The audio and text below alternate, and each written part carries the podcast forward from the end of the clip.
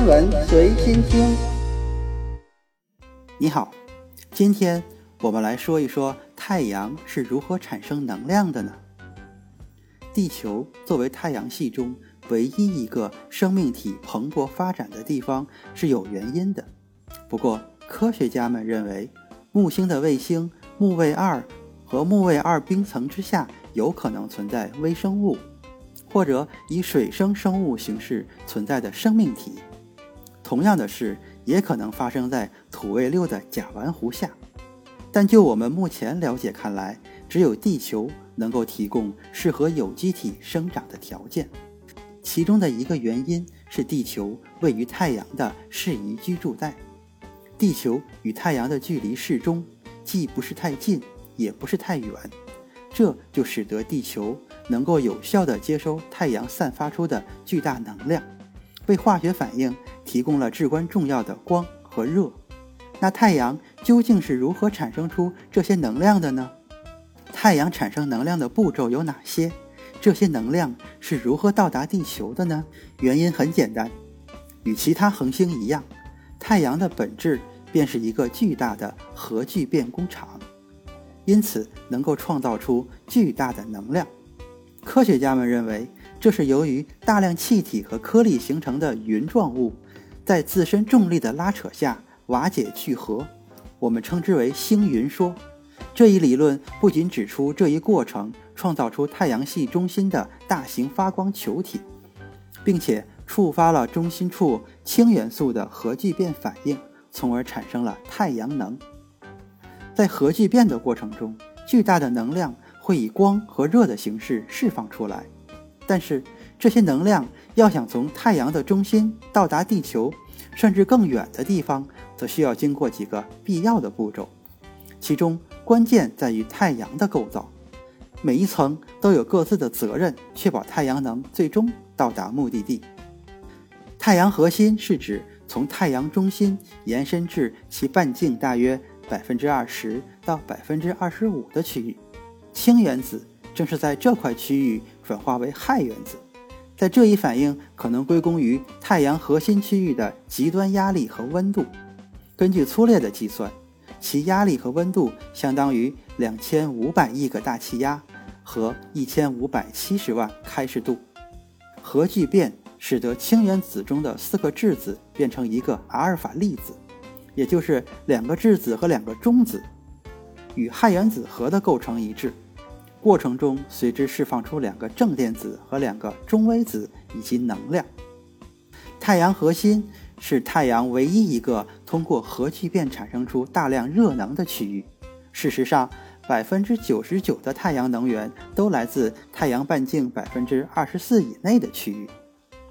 到太阳半径百分之三十的区域时，核聚变反应就已经完全停止了。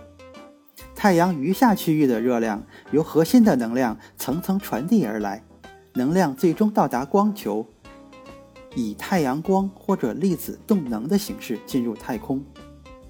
太阳释放的能量巨大，核聚变转换率释放的能量达到了每秒四千两百六十万吨。等同于每秒三点八四六乘以十的二十六次方瓦特。再直观一些，这相当于每秒钟九点一九二乘以十的十次方兆吨的黄色炸药的威力。太阳核心之外便是辐射区，其范围大概到太阳半径的百分之七十。辐射区中不存在热对流，但是其内部物质结构密度、温度都极高。只需要辐射，便可以将密集的热能从太阳核心向外输送。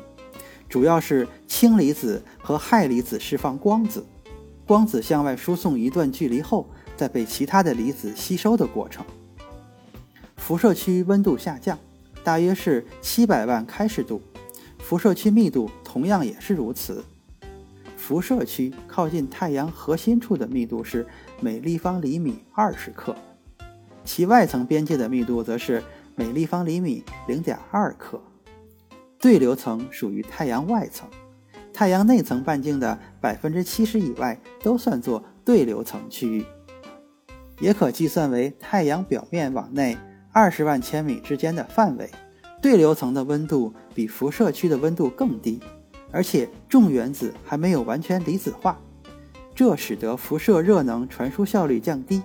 等离子体密度变小，形成对流。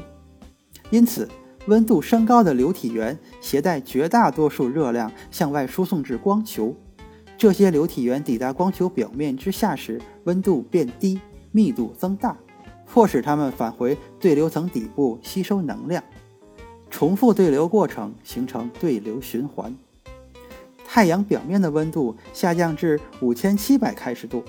太阳对流层中的湍流也导致了太阳的磁北极和磁南极遍布太阳的表面。对流层上也会出现太阳黑子，可见光下呈现比周围区域黑暗的斑点。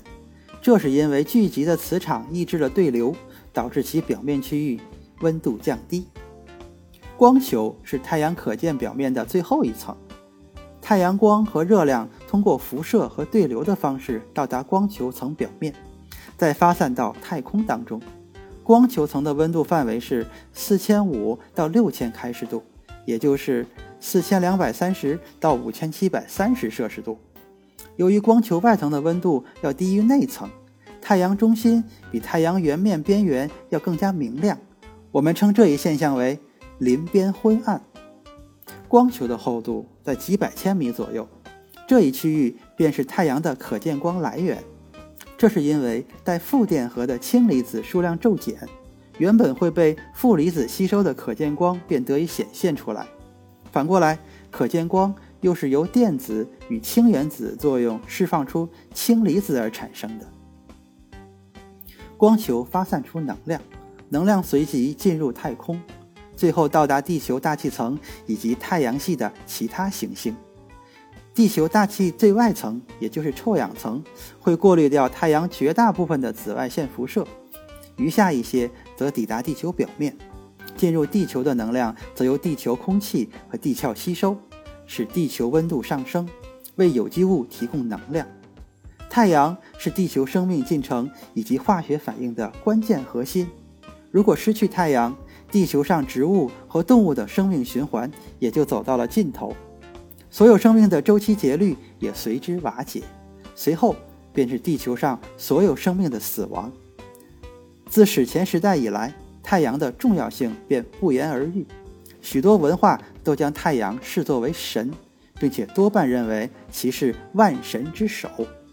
不过，人类真正开始了解太阳能量的产生过程，仅仅只有几个世纪的时间，这要感谢物理学家、天文学家。以及生物学家们的不断研究，我们才能知道太阳是如何产生能量，能量又如何传递和遍布太阳系的。在我们已知的宇宙中，星系多样，系外行星不尽。